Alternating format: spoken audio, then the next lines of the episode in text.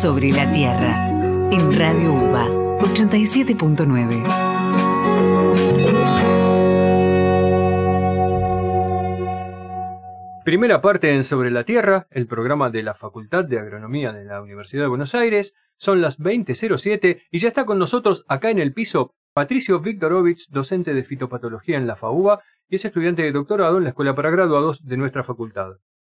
Patricio nos va a contar sobre los hongos del género Tricoderma, sus cepas nativas y los efectos que tiene como promotor del crecimiento vegetal en general y en particular en el cultivo de lechuga. Hola Patricio. Buenas noches. Bienvenido a Sobre la Tierra nuevamente. ¿Cómo están? Estábamos sacando cuentas que nos habías visitado hace como... Y cuatro o cinco años. Cinco años, fácil. No éramos campeones del mundo. No éramos Era campeones. Para arrancar la entrevista, ¿qué nos puedes contar sobre tricoderma? Bueno, tricoderma es un hongo que se encuentra en la mayoría de los suelos, muy cosmopolita. Eh, principalmente su función es la degradación de materia orgánica, principalmente compuestos celulíticos que, que tienen celulosa. Eh, esa es su principal función y está en todos los suelos de- del mundo. ¿Este es un hongo muy estudiado? Es un hongo, sí, es uno de los principales hongos de lo que consideramos hongos benéficos, Ajá. eh, que se usan en lo que es manejo biológico. Eh, y sí, desde los, te diría, 60, 70, se está estudiando. Ah, No acá, no acá en Argentina, pero en los comienzos. Bueno, justo conectando con eso, recién decías que está en todo el mundo. ¿Hay cepas nativas? Hay cepas nativas. Mismo nosotros, en nuestro grupo de trabajo, trabajamos principalmente aislando y recolectando diferentes lugares de, de la Argentina, principalmente en el área metropolitana, La Plata, zonas hortícolas, eh, cepas, digamos, y después lo que hacemos es probarlas para ver cómo se comportan. Por un lado, como tricoderma es un hongo que tiene muchos mecanismos de acción. Dentro de estos mecanismos de acción, una de las cosas que puede ejercer es justamente promover el crecimiento de las plantas algunas cepas de tricoderma y algunas plantas generan una relación y de esa relación hace que la planta crezca más. Nosotros trabajamos investigando un poco eso y por el otro lado, tricoderma también lo que hace es evitar los hongos malos, entre comillas, que nos afectan los cultivos y también las probamos para ver cómo se comportan. Es como que, entre comillas, no deja que los hongos patógenos este, generen algún daño al cultivo, a las raíces. Claro. Lo que hacen es son muy buenas colonizando los suelos, entonces no le dejan lugar, entre comillas, lo que llamamos antagonismo, Claro. o competencia, no le deja lugar a los hongos patógenos para crecer, ¿no? Dentro del nicho. Exacto. Recién en la introducción estamos hablando un poco de tu doctorado. ¿Nos puedes contar un poco los objetivos y qué problemática aborda? El doctorado eh, está enmarcado justamente en lo que es tricoderma. Trabajamos tanto con, digo trabajamos porque dentro de un grupo, digamos, aunque sea mi doctorado, siempre nombro a los, a los amigos, compañeros. Trabajamos por un lado con cultivo de lechuga, que lo ponemos como un ejemplo de un cultivo hortícola, uno de los principales cultivos hortícolas del país. Y después trabajamos con trigo, ¿no? Como un, como un ejemplo de un cultivo extensivo. Y lo que buscamos es aislar tricodermas que nos sirvan para un cultivo hortícola, en este caso lechuga, y un cultivo extensivo, en este caso trigo, como para abarcar, digamos, estos dos sistemas tan, tan diferentes. ¿Y cada, Y ahí- cada uno de estos cultivos tiene cepas diferentes? Sí, Mirá. aislamos cepas de todos de cultivos de trigo, de diferentes localidades, y también de lo que es eh, lechuga, aislamos de zonas hortícolas. ¿no? Bien. Como Recién dijiste que era cultivo de lechuga, cultivo de trigo, pero creo que puntualmente mm, hiciste unos ensayos con lechuga. Así ¿Puede es. ser? ¿Nos podrías contar un poco en qué consistieron esos ensayos? Hicimos ensayos, digamos, de promoción del crecimiento, de cómo la tricoderma afectaba justamente la capacidad de crecer de las lechugas en plantines principalmente, ¿no? A ver si crecían más rápido. Probamos aproximadamente unas casi 30 cepas que aisladas de diferentes lugares y encontramos efectos positivos en cuatro bastante con mucha significancia, digamos, un aumento más o menos del 50% Uh. en lo que es crecimiento en cuatro aislados. Después tuvimos neutralidad en lo que es crecimiento y después también tuvimos algunas cosas mías extrañas que todavía la tenemos que estar eh, viendo el porqué, ¿no? Que nos dio negativo, nos dio menos que el testigo, digamos, en el ensayo. Pero puede ser, digamos, por factores de la misma planta que removiliza, digamos, para hacia otros lados, pero estamos ahí viéndolo. Después volvemos sobre los resultados, me gustaría profundizarlos. Tenía una duda respecto del hongo. ¿Cuán fácil es manipularlo? Porque, bueno, no se ven, ¿no? No- Sí, Digamos, a campo, ¿vos lo ves? sí, acá no se puede ver. Ah, se ve. Eh, no, no en toda circunstancia, no en todo momento, pero si tenés varios días de humedad y tenés una alta... Mismo el otro día estábamos visitando un campo, nada que ver, visitando un campo de, de pecan, donde habían inoculado una tricoderma comercial. Hacía no mucho, eh, habían habido dos, tres días, digamos, de alta humedad. Entonces quizás el que tiene el ojo ve esa cosita verde y dice, ah, bueno, acá hay, acá hay tricoderma. Es decir, bajo ciertas condiciones ves, ves lo verde, digamos, la- las esporas del hongo. No siempre, obviamente. Pero ponen los campos de donde se hace lechuga, en los en el cinturón hortícola, vos los ves. Bajo, bajo esas condiciones particulares se puede Bien. llegar a ver. Bueno, yo porque tengo el ojo entrenado digo, esto es tricoderma. Claro. Pero si no, lo que hacemos normalmente es agarramos suelo, extraemos una muestra de ese suelo, lo diluimos con agua estéril, hacemos siembras en placas de Petri con, con agar y ahí van a, van a empezar a crecer diferentes colonias. Bueno, dentro de esas colonias, el que ya tiene el ojo y se llama esta es tricoderma y la Mira vos, ¿y qué? Después de ahí preparas un inóculo. De ahí la, la generás, en el caso de que uno quiera mucho volumen de esa cepa, la podés generar en diferentes cereales para que, para que crezcan. ¿no? Bien, ahora recién ya nos mencionaste un poquito sobre los resultados de la lechuga, pero ¿nos puedes contar un poco más y quizás agregar algo de trigo también? En trigo también probamos justamente la misma, capacidad de promover el crecimiento de, Sí. de tricoderma y también encontramos 5 o 6 aislados eh, positivos. No tanto como lechuga. Menor, estamos hablando de un 17, 20, 20 y pico, lo que es promoción de crecimiento, aumento de la masa, ¿no? Eh, digamos, aumento del rendimiento en el caso del trigo. Ah, Eh, porque en, sí. en lechuga eran plantines. En lechuga era, claro, era el peso, digamos, de la, de la lechuga que uno se come, Ah, para decirlo fácilmente. Bien. Y en el trigo, bueno, obviamente el rendimiento en rendimiento. grano. Estaba pensando un poquito respecto a esto que dijiste que tienen que encontrar, ¿no? Que haya, que, que se lleven bien, digamos, un tricoderma determinado. ¿Cuántos tricodermas distintos podemos llegar a encontrar, poner si agarramos un suelo acá de- suelo hortícola? Muchos. Muchos no, sabría, tipos. no sabría decirte el número, pero dentro de, de las especies que podés encontrar, en un mismo lote, habitualmente, en un, en mismo lote, digamos, eh, medianamente, un tamaño normal, un- de, un- de una zona hortícola, podés estar encontrando, por lo menos en nuestra experiencia, 6, 7, Ahí va. más o menos, diferentes tricodermas. Pero eso debe ser Claro. muy dependiente. También hubo campos de trigo que hemos encontrado dos, y en campos más extensivos. ¿no? A mí me gustaría volver un poco para atrás, y porque me quedó una lucecita encendida cuando dijiste que podías tener efectos antagónicos, pero a nivel de promover el crecimiento, ponele que evita los, los patógenos, pero ¿genera algún tipo de compuesto químico que promueve el crecimiento o es simplemente que las que están atacadas por patógenos crecen menos? De las dos formas. Las dos formas. Las dos formas, sí.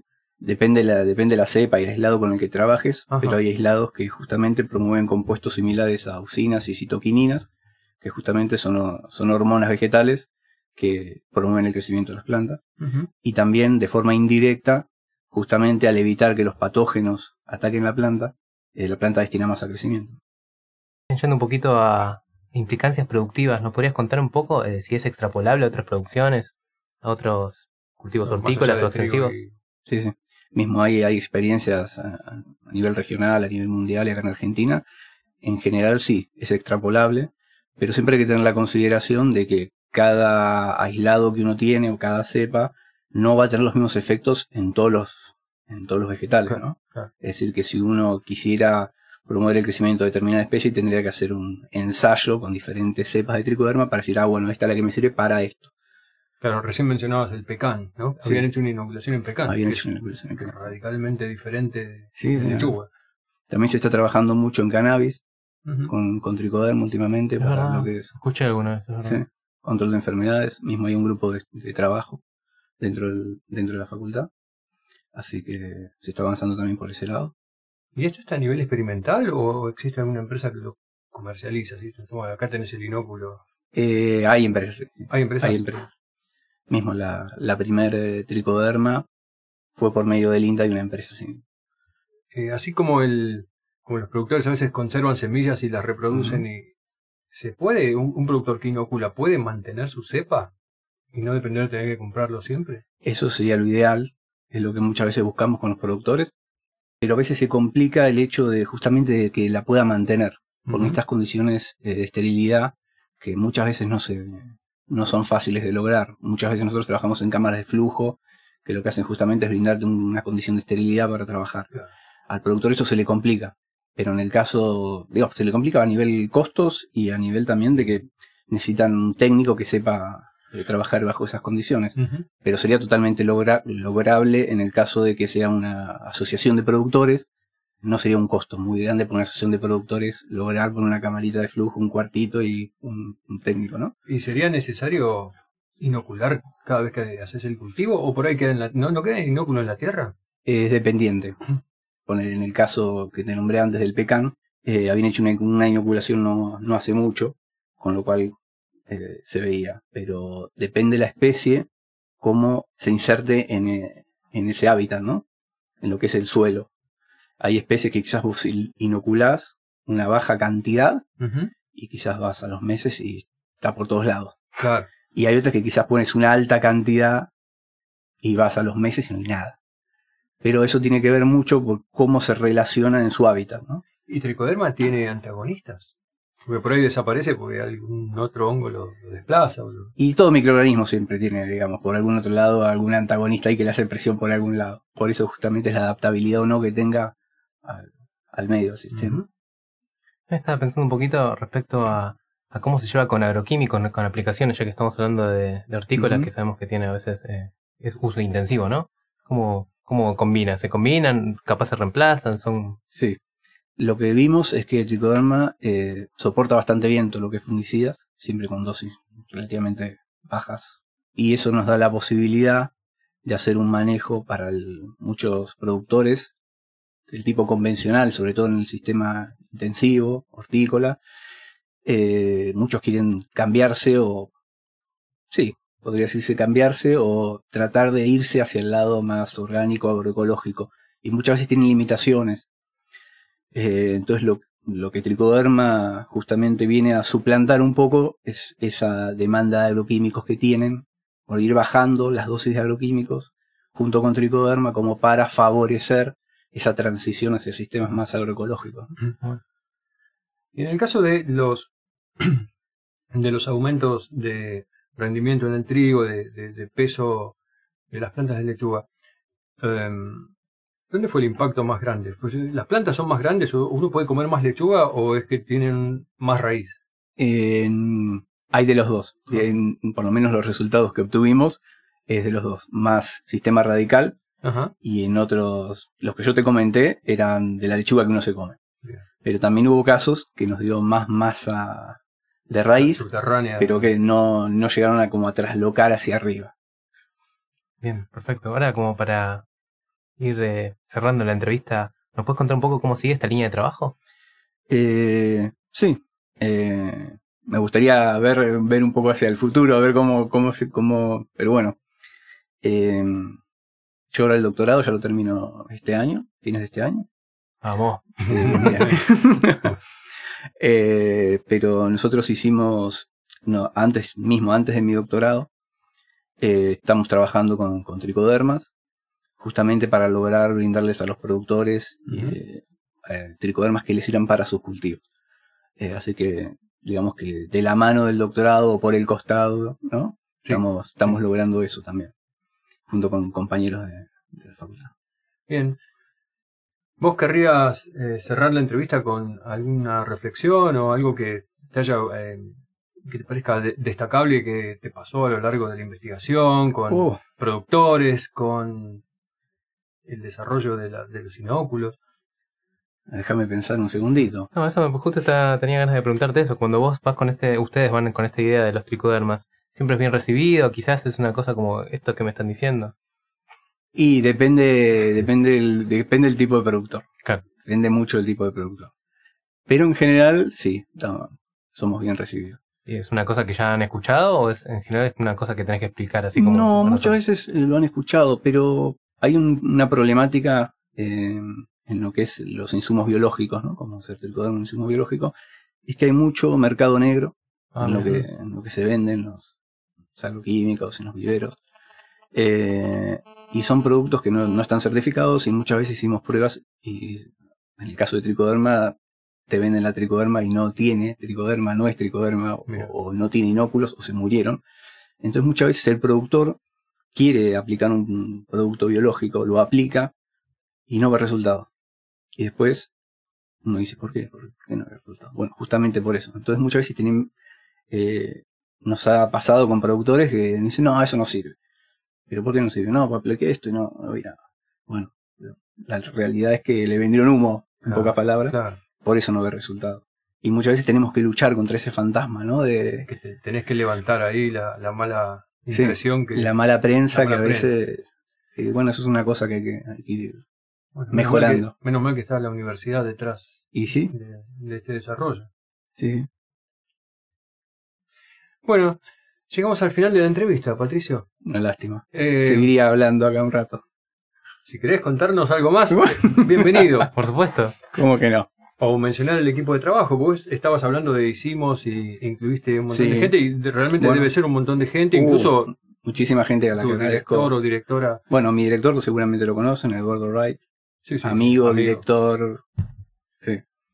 Después eh, hicimos una, una empresita que está incubada por la Facultad de Agronomía, no sé si sabían, Incubagro, eh, justamente por lo- todo lo que es recursos biológicos. Trabajamos también con ese, con, tanto con tricoderma como otros hongos que se llaman hongos entomopatógenos, que lo que hacen es atacar insectos plaga. También trabajamos en eso. Eh, se llama AIRU Recursos Biológicos, Bien. estamos dentro de la FACU. Así que también eso estaría bueno. Me gusta. Bien, me gusta. Una línea más nos puedes dar sobre esto, estos hongos, los que no son tricoderma. Los que no son tricodermas, sí. Digamos, tenés muchos insectos que, que atacan los cultivos, tienen una forma larvaria, ¿no? Un gusano. gusano. Eh, se le dice larva. Entonces lo que hacemos es aislar hongos, que lo que hacen justamente es parasitar estas larvas y le cortan el ciclo al insecto plaga. ¿no? Es, eh, sí, digamos, es como si fuera justamente el gusano, digamos, Sí. eh, es infectado por el hongo y lo mata. Y también se aplica en el, se inocula, digamos, en el suelo Sí.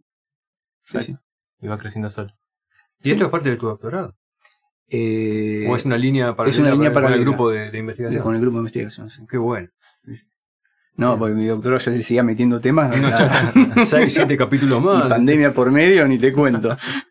Bien, genial. Lo, que, lo bueno es que ya tenemos otra otra punta para Tenemos entrevista, ¿no? Y sí, ¿cómo que no? Y Bien, sí, me interesa mucho. Sí. bueno, Podemos un día organizar y venimos con el equipo, sí, con Eduardo, que con todos los integrantes de Airu acá Bien, Sí, llenamos, a charlar. hace un montón que Eduardo no viene por acá, pero está siempre invitado. Bien, muchas gracias por estar acá ahora sí. Muchas gracias a ustedes. Y vamos a un corte.